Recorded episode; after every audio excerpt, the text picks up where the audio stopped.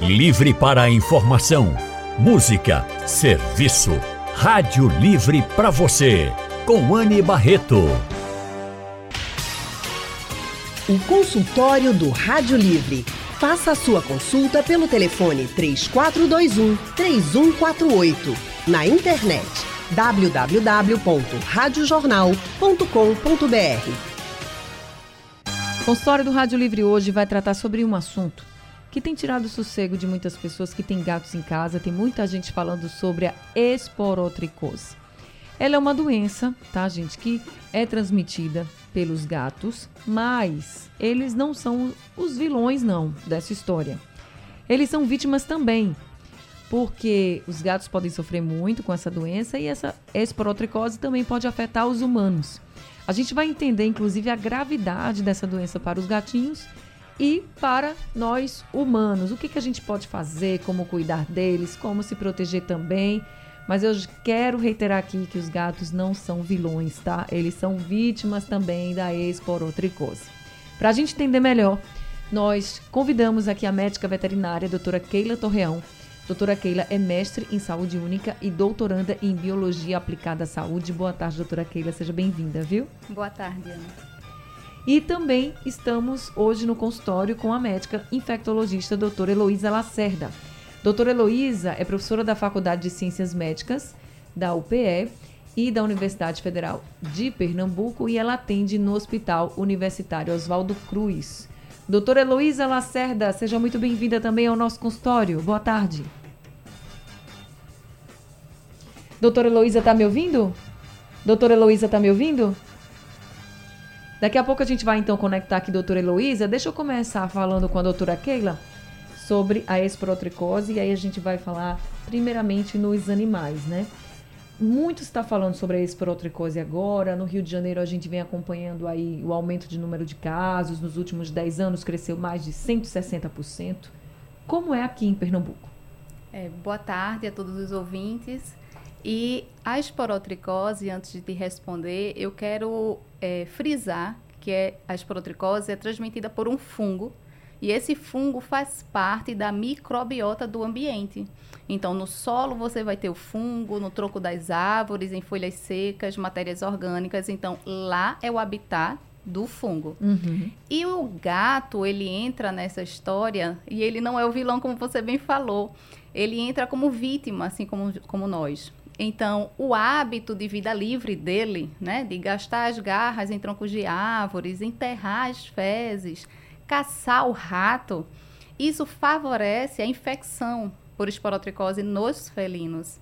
E é uma doença que está crescendo. Está sim, assim como no Rio de Janeiro, que hoje já é considerado uma área hiperendêmica, nós aqui no Nordeste, na região Nordeste, nós estamos em, em, em índices crescentes e não uhum. para de crescer. E é importante que vários municípios, todos os municípios, abracem essa causa. É, uma, é, uma, é um problema de saúde pública e que acomete animais, é uma zoonose, porque a transmissão dela, a priori, era uma doença transmitida é, por trabalhadores que mexiam com terra, é chamada de doença ocupacional. Como era antes? Assim, no caso, a esporotricose era mais conhecida nos humanos, seria isso? Só nos humanos. Não tem relato antigamente de esporotricose em animais. Eram mais pessoas que mexiam com terra, jardineiros, mineradores, são as, eram as pessoas que estavam mais suscetíveis a adquirir a enfermidade. Uhum. E era uhum. conhecida como doença do jardineiro. Era uma doença ocupacional. Entendi. Mas de um tempo para cá, 2008 para cá, o gato entrou nesse ciclo. Como eu já falei, por, ele, por esse hábito dele de estar tá gastando as garras. E aí o fungo encontrou no gato um ambiente perfeito para se disseminar. O gato enterra as fezes também, né? Tá ali no sol o tempo inteiro, né? Onde está o fungo? O fungo está no, na terra, o fungo está no tronco das árvores. Quem tem gatinho em casa sabe que ele precisa desgastar, ele precisa gastar as garras dele.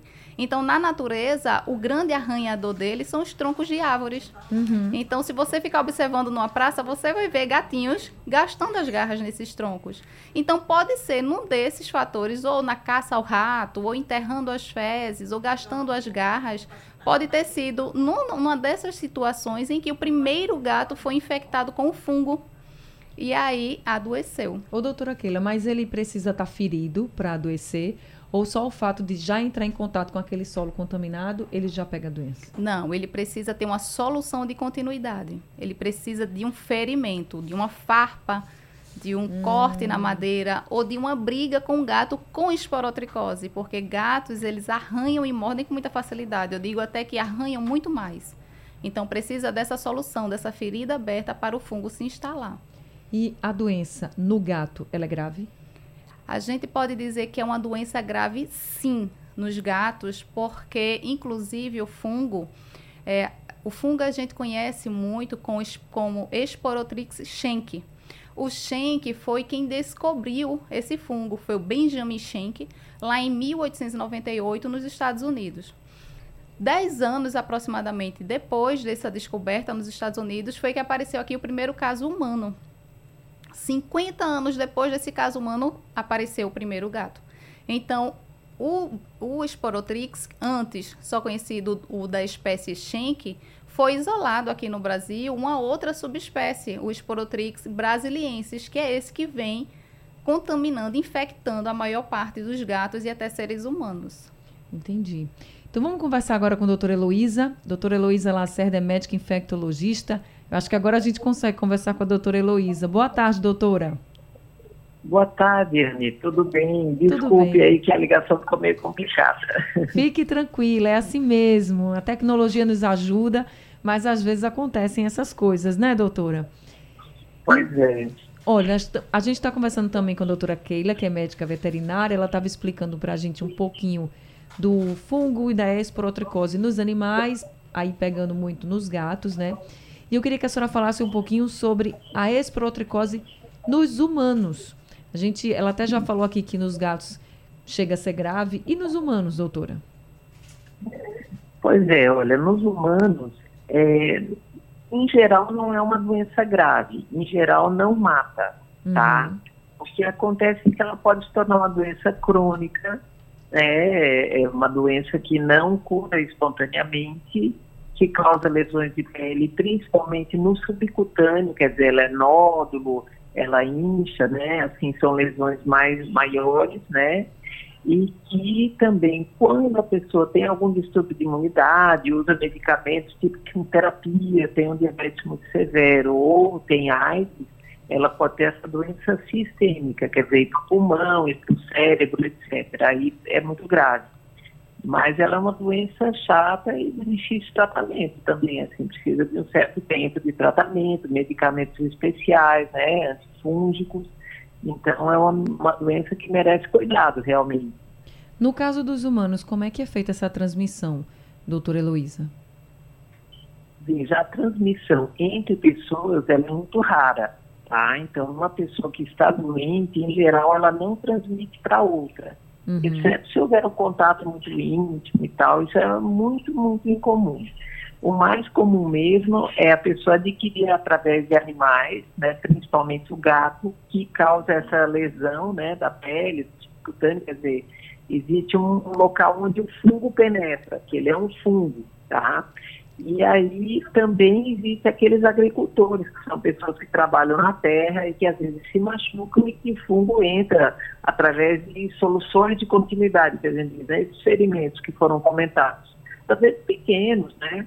Nas mãos, nos braços, nas pernas, mas é, hoje em dia tem sido relatado muito mais até por, por animais, por gatos mesmo. Entendi. Então, esse é um cuidado importante, né? Doutora, é, como é que começa então a esporotricose nas pessoas, né? Para que quem tá, esteja nos ouvindo agora entenda assim. É uma lesão uhum. pequenininha, uhum. para, essa lesão parece com o quê? Ou já vai se espalhando pelo corpo? Explique assim para a gente entender. Não, veja, ela é uma lesão pequena, uma lesão arredondada, mais gomosa, assim, um pouco mais inchadinha, que aparece nos membros superiores em geral, ou nas pernas, tá? Que aparece assim na mão, no braço, né, ou nos pés, e vai subindo, porque ela vai se distribuindo pelo subcutâneo, seguindo assim os vasos linfáticos, tá? Então ela pode ir aumentando, pode ficar delimitada a um braço, a uma mão, e eventualmente, raramente, ela vai ter essa disseminação pelo corpo todo. Isso é uhum. é bem mais incomum, tá? Mas ela pode atingir um braço, assim, subindo, né? Da mão para o braço. Entendi. E vai pegando o dedo. Tem tal. que começar a tratar logo, né?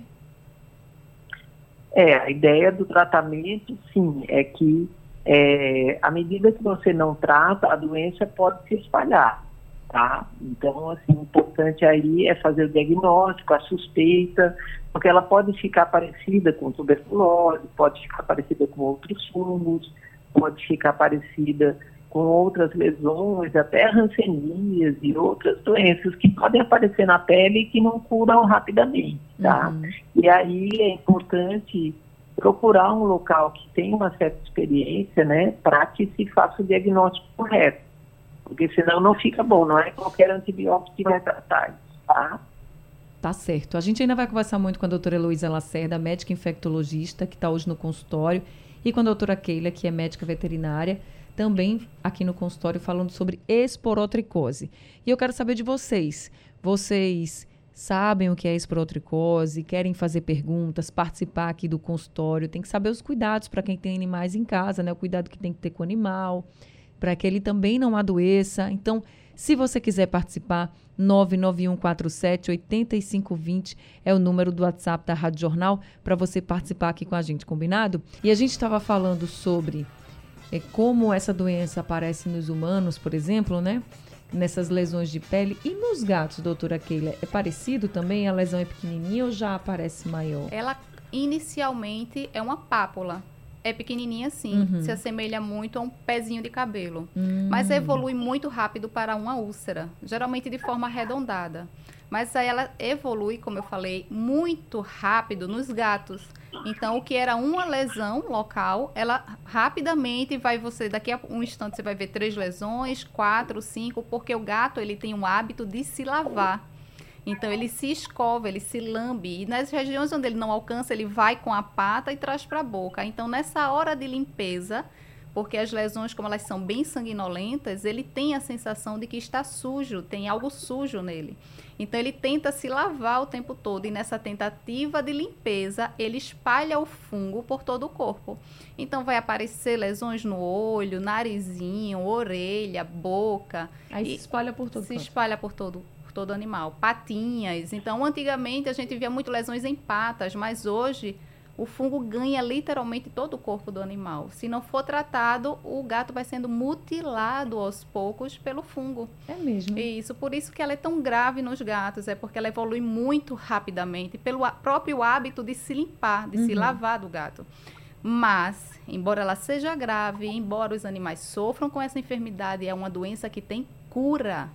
E ela se cura sim. E a medicação é oral. Você não vai precisar colocar nada na ferida do animal. Você não vai precisar enfaixar o animal. Até porque, se você enfaixa, você abafa, você traz aquele ambiente que o fungo adora, que é o lugar abafado, quente. Então, um gato com lesões que não cicatrizam, você já fez vários tratamentos e aquelas, aquelas lesões continuam, leve seu animal a um médico veterinário, porque existem também outras enfermidades que se confundem com a esporotricose. A exemplo da leishmaniose em Sim. felinos. Então, um profissional vai conseguir fazer os exames adequados para diagnosticar se é realmente a esporotricose. Sendo a esporotricose, tem cura. O tratamento é tranquilo de ser feito. É feito no domicílio. E eu quero trazer aqui uma ressalva, que é uma doença que a gente não pode falar de erradicação. É muito é muito imprudente a gente falar, vamos erradicar, vamos lutar para erradicar a esporotricose, porque o fungo está no ambiente. Então a gente não pode. Como que a gente erradica um- uma É. microbiota ambiental, né? Não tem como erradicar. Mas a gente pode controlar, né? Basta o quê? Que os municípios, as pessoas entrem numa relação de ajuda e de, de corresponsabilidade. Então, os tutores é de pegar seu animal, levar a um profissional para fazer o tratamento. Os municípios, através de políticas públicas para esse enfrentamento. Por exemplo, o município do Jaboatão dos Guararapes, desde 2017, que tem um programa de enfrentamento à esporotricose, onde não só pessoas são diagnosticadas no município, são tratadas no município, e os animais também são tratados e acompanhados por médicos veterinários no município. Mas isso é preciso que todos os outros municípios façam. Uhum. Porque evita também, Anne, que as pessoas que têm gato doente em casa desista de tratar, porque a medicação que trata, ela é carinha. Sim. Imagina. Desistam disso e jogue o seu animal na rua. E aí é muito triste, porque o animal está doente e ainda não tem quem cuide dele. E ele, uma vez na rua, vai infectar outros animais. Então, é, essa enfermidade é uma enfermidade que ela precisa que todos trabalhem em prol dela, da, da corresponsabilização. O serviço público sozinho não faz nada, o setor privado sozinho não consegue, mas se a gente se ajudar, a gente consegue controlar essa enfermidade.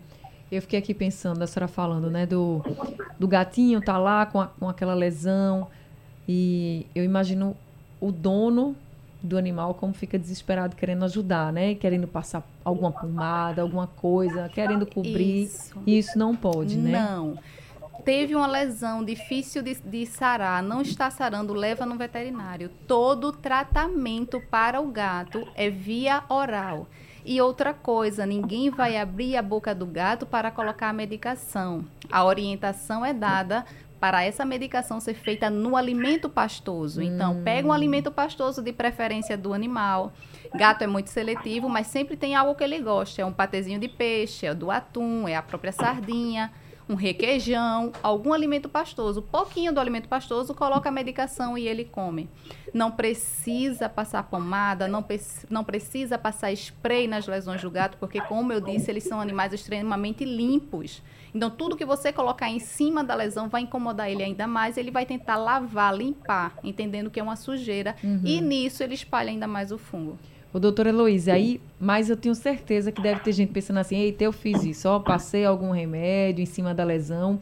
Isso pode trazer algum risco até de contágio, porque você vai estar lá em contato direto com aquela lesão do gato ali, que está aberta, enfim, né? Que pode estar mais grave, já que a doutora Keila falou aqui que nos gatos elas se espalham mais facilmente, que ficam mais graves. Se eu tenho lá o meu gatinho, for passar alguma coisa em cima, eu posso também me contaminar assim? Pois é, veja, é, então é importante porque toda lesão de pele gera esse desejo de fazer o tratamento tópico, entendeu? Local. Mas as infecções mais importantes, o tratamento local, ele é pouco absorvido para a maioria das doenças. Então, em geral, é feito um tratamento por medicamento oral, tá?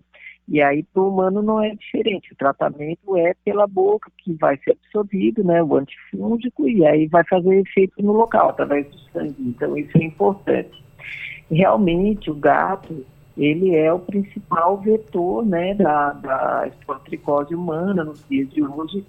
E aí, lesões de pele contaminadas, realmente, quem convive com gato sabe que não é uma relação tão simples. Eu sei que eu tenho um gato que eu adoro, mas ele facilmente, né? Eles arranham a gente, ele tem uma brincadeira um pouquinho mais agressiva e tal.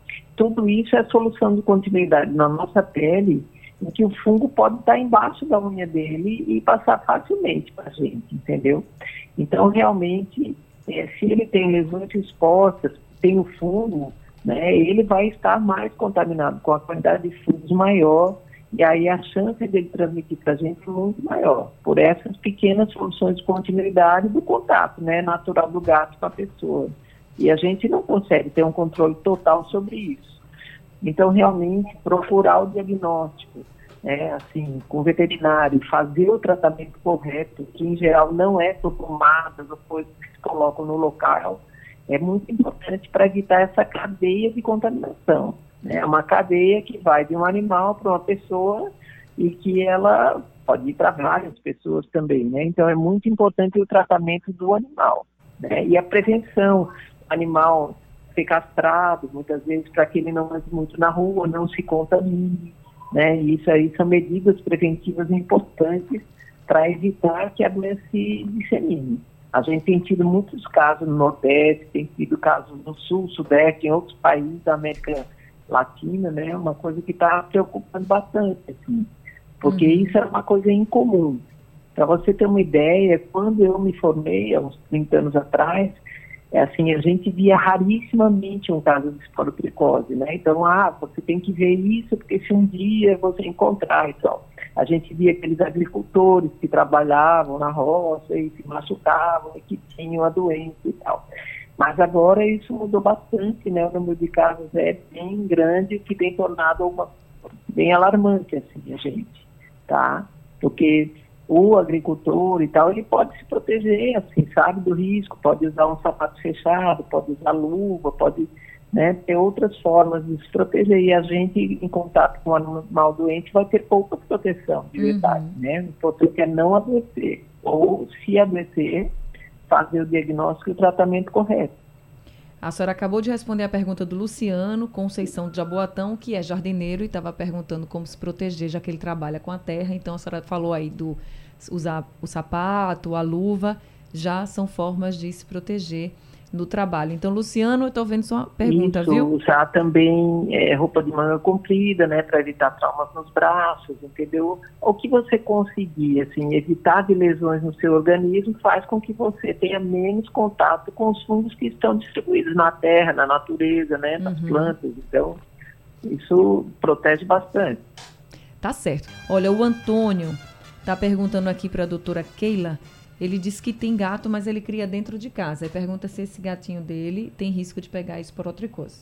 Criar domiciliarmente. Perfeito. É que tem pessoas que criam os animais de forma semi-domiciliar.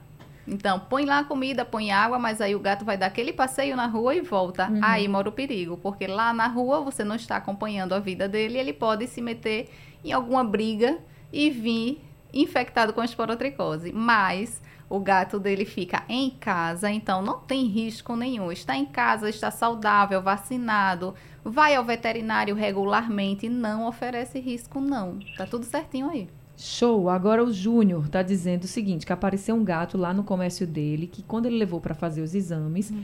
o gato foi diagnosticado com esporotricose. O médico passou algumas medicações e ele disse que está é, aplicando já há uns cinco meses. Mas ele disse assim: quando eu devo parar? Como é que eu sei que o gato ficou bom? Porque começou na pata, ele melhorou, mas agora começou a aparecer uns caroços pequenos na barriga, como se fosse um germe ou um fungo. Olha só, o que é que acontece? Quando um gato ele é diagnosticado com esporotricose, a primeira recomendação médica é isolamento do animal. Então, se você tem uma casa, um banheiro desativado, um quarto desativado, é lá onde você vai colocar este animal.